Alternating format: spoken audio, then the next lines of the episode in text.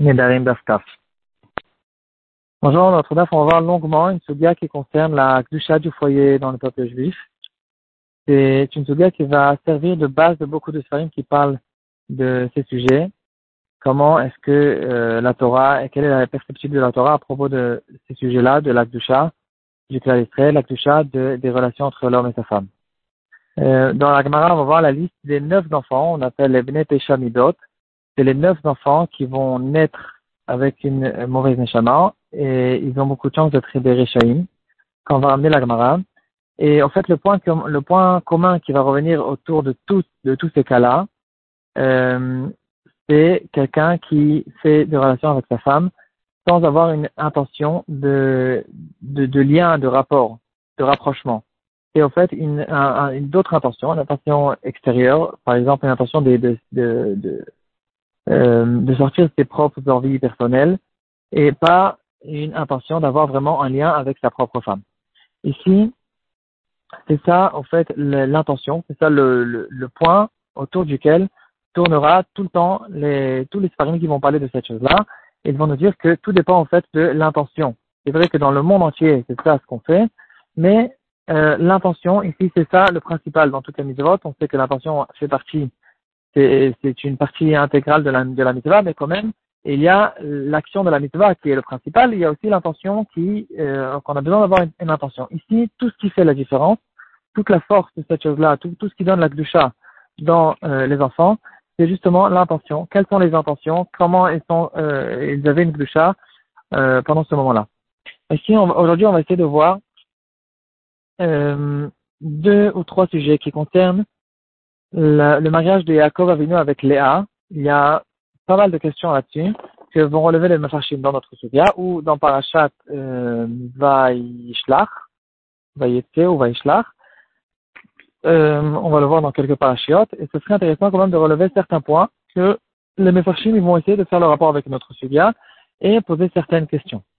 La première question que, d'abord, le, premier lien qu'il y a à ce propos-là, c'est déjà dans notre Gemara, on va voir à la fin de la Gemara. La Gemara, elle va euh, ramener euh, le cas de Léa qui est sortie devant Yaakov quand il est, revenu du champ. Elle est sortie, il y avait l'histoire avec l'âne de cette euh, elle est sortie à sa rencontre. Et elle l'a invité dans sa tente à elle, et de cette nuit est né Issachar. Et là, la Gemara va ramener une certaine preuve à ce propos-là.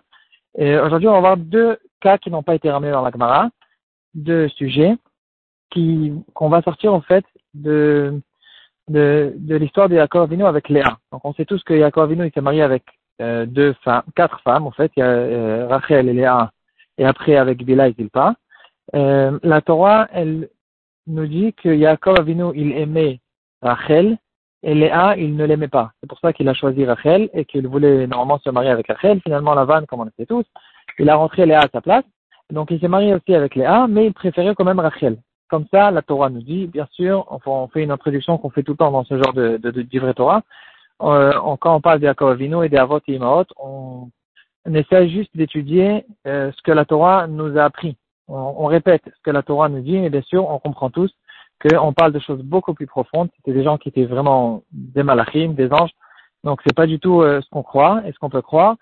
C'est très très loin de ce que de ce qu'on peut croire, mais en tout cas, comme ça c'est écrit dans la Torah, et donc il dit ici pose le Mefarshim la question, comment est-ce possible que Yaakov Avinu, il, euh, il était avec euh, Léa, il s'est marié avec Léa, alors qu'on a vu clairement dans la Gemara qu'une des neuf de ces Bnei Samidot, c'est quelqu'un qui n'aime pas sa femme et quand même il a des relations avec elle.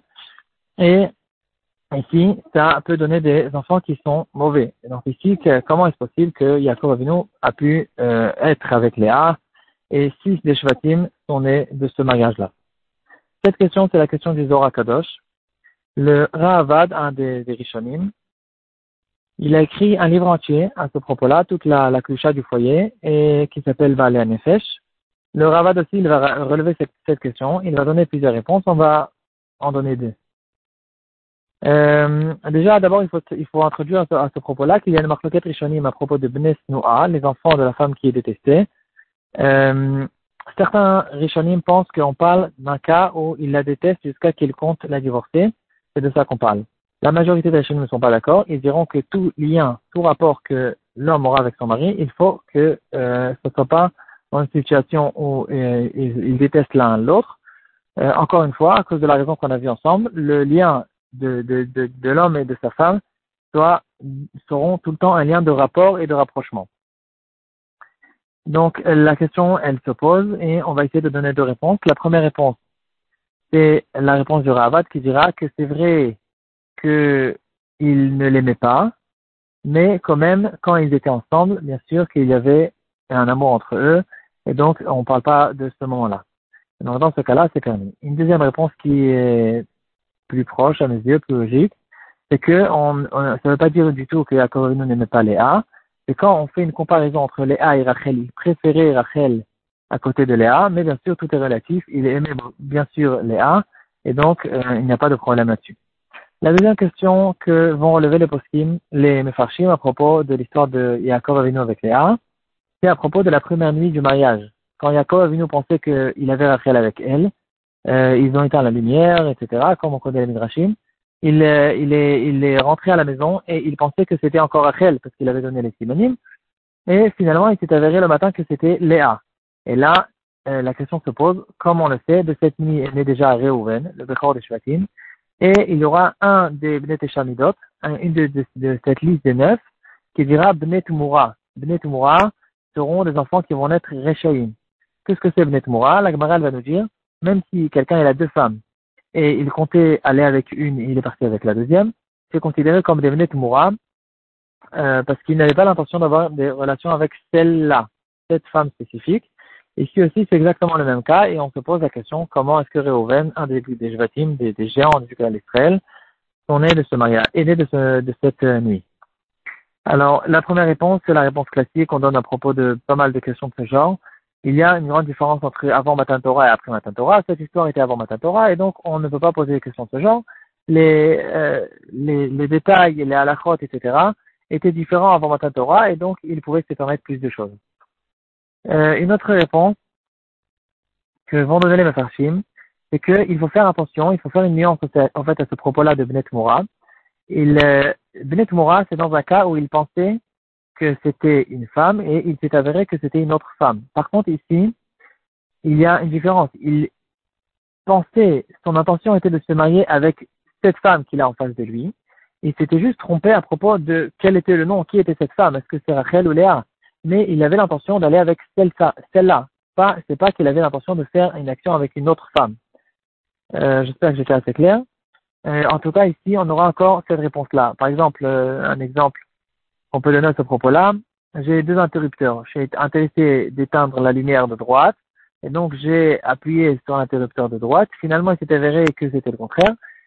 et donc, j'ai, c'est-à-dire, si j'ai appuyé sur l'interrupteur de gauche en ayant l'intention en, me trompant en fait. Je voulais appuyer sur l'interrupteur de droite et j'ai appuyé sur l'interrupteur de, de, gauche. Ça, ça s'appelle que j'ai pas eu, j'ai pas fait ce que je comptais faire. Par contre, si je comptais appuyer sur l'interrupteur de droite en croyant que c'était la lumière de droite et il s'est avéré que c'était la lumière de gauche, ici, euh, puisque je fais ce que je comptais faire, mon action est la même que ce que je comptais faire, appuyer sur l'interrupteur de droite, c'est que le résultat qui est différent, dans ce cas-là, euh, il n'y a pas ce problème-là. Le, bon, ici le Nimshal, il est, il est plus ou moins clair. Euh, une autre réponse que vont donner les Mefarshim, une troisième, ils vont dire que du moment que Jacob Avinu, il a fait des simanim, il a dit clairement à Rachel qu'il est intéressé de se marier avec elle, il lui a donné les simanim, qui étaient d'ailleurs les trois mitzvot que la femme est là. Euh, et donc, il a fait tout ce qu'il pouvait pour ne pas qu'on le trompe. Finalement, Rachel, comme on le sait, elle a donné les simanim à Léa. Et donc, euh, il ne pouvait rien faire, il est un os, et donc dans ce cas-là, on ne parle pas. Euh, il était bien clair que euh, qu'en fait, Yaakov venu, il a tout, il a fait tout ce qu'il pouvait, donc euh, on ne parle pas dans, un cas comme ça. Une dernière réponse que va donner le Ben Ishraï dans le Shukraf Pe'alim, partie Orachaim Chelagimel Siman il va nous dire que ici, quand on parle des grands de notre de notre nation, on parle pas, on peut pas en fait poser ce genre de questions quand ils avaient des liens avec leurs femmes, c'est pas du tout comme ce que nous on pense. Ils, euh, ils étaient, au fait, leur pensée, leur, leur, leur, leur tête, elle n'était pas du tout là-bas. Ils n'étaient pas du tout euh, dans l'action comme on la connaît. Ils étaient dans les sphirotes et lionotes, dans, en train de, de, de, de faire des tikkunim qu'on n'a même pas une idée de, de, ce que c'est. Donc, ils étaient complètement dans d'autres sphères, complètement dans d'autres choses. Et donc, dans ce cas-là, on ne rencontre pas ce problème de Benet Mora, etc. Le Ben Israël va nous dire que ça va nous répondre aussi euh, la question qu'on a à propos de, des parents de David Amelech. Ishaï, le père de David Amelech, c'était un Gdolador, et ça faisait partie des quelques personnes qui sont morts que à cause de la faute de, du serpent avec Adam Arishon, euh, parce qu'il n'avait aucune avérote. Et l'histoire dans le Midrash va nous raconter que Ishaï, il a décidé un jour de se séparer de sa femme à cause qu'il a eu peur que euh, la halakha était qu'une Moabite qui fait sa guéroute ne peut pas rentrer dans le clan d'Israël comme un Moabite, malgré que ce n'était pas comme ça la halakha, mais un jour il a décidé d'être marmire là-dessus. Et et donc, plusieurs années, il n'était pas avec sa femme, jusqu'à qu'un jour, il a décidé de délivrer sa servante. Et la servante, euh, qui a vu que sa maîtresse allait être comme ça méprisée, elle a décidé de faire entrer sa maîtresse à sa place. Et de cette nuit est né David Ameler. C'est à cause de ça que David Ameler, ses frères pensaient qu'il était mamzer, parce qu'il savait, euh, tout le monde savait que la femme de Ishaï n'était pas censée être enceinte de qui que ce soit. Donc finalement, il pensait que David Amelech, il était mamzer, et c'est à cause de ça qu'il l'a amené dans le désert parce qu'ils espéraient qu'il allait être dévoré par des bêtes féroces.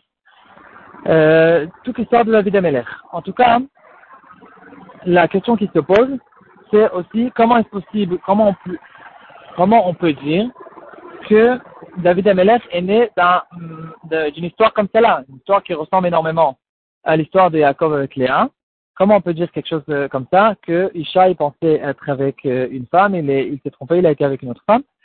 Euh, et ici, les réponses qu'on a données, elles ne sont pas valables. C'était après Matan Torah, euh, etc. Donc, en tout cas, la réponse que va nous donner le Ben Ishraï, c'est exactement la même. C'est, euh, on ne retrouve pas ce problème dans des tzadikim de cette, de cette grandeur. Leur tête, elle était complètement dans d'autres sphères, et donc il n'y a pas ce problème-là. Voilà.